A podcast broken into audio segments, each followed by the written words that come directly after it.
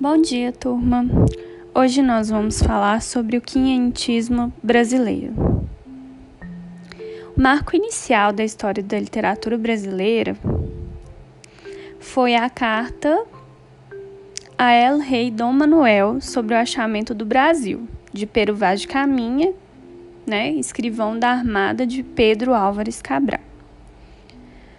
Bom, a carta reflete uma visão de mundo do homem português. Então, era um texto documento da literatura portuguesa e ligada à expansão ultramarina. E é justamente essa visão de mundo do homem europeu que vai dominar, com maior ou menor intensidade, os três primeiros séculos de nossa literatura em que o Brasil é colocado na condição de objeto de uma cultura. Então, só a partir do século XIX, com o romantismo, é que encontraremos manifestações literárias genuinamente nacionais. Então, o quinhentismo brasileiro é o conjunto de manifestações dos anos 1500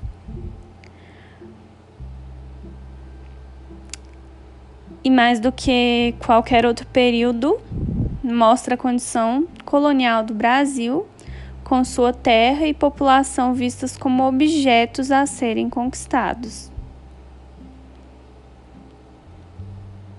A literatura é feita no Brasil, portanto, fala do Brasil, mas reflete a visão de mundo, as ambi ambições, as intenções do homem europeu que manifesta duas preocupações distintas. Quais são elas?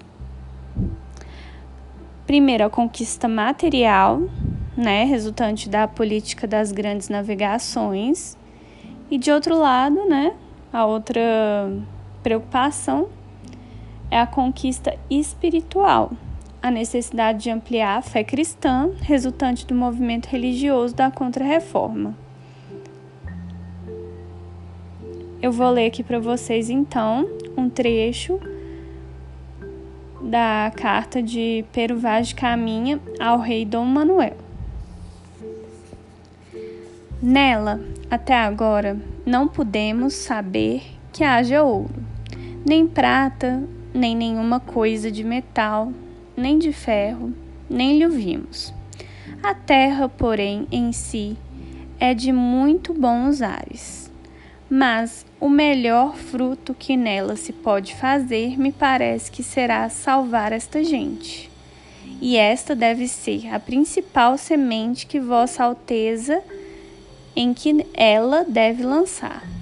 E que aí não houvesse mais que ter aqui esta pousada para esta navegação de Calecute Bastaria quanto mais disposição para se nela cumprir e fazer o que Vossa Alteza tanto deseja, a saber, acrescentamento de nossa santa fé.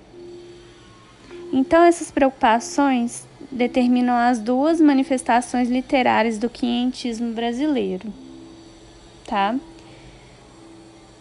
Primeiro, a gente tem a literatura informativa, com olhos voltados à conquista material, né? Ouro, prata, ferro, madeira, por aí vai.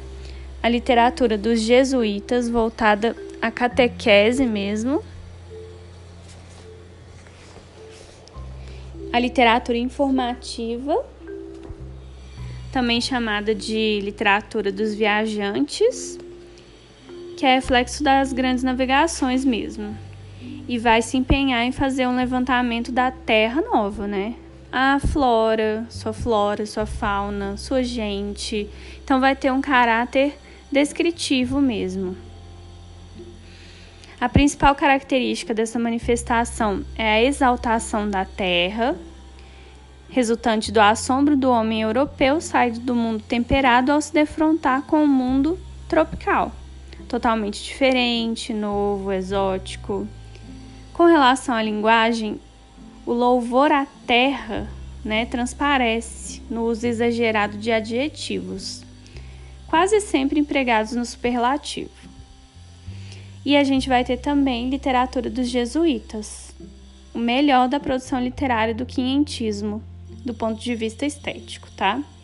Surge na segunda metade do século XVI, com a chegada dos padres jesuítas. Tem forte traços da cultura medieval, representam manifestações de uma literatura mais organizada, seja pela cultura dos membros da Companhia de Jesus, ou seja pelo cultivo de gêneros como a poesia e o teatro. Então, vai refletir o momento religioso da Contra-Reforma. É uma literatura de cunho pedagógico voltada ao trabalho de catequese. Tá bom? É isso por hoje. Um abraço.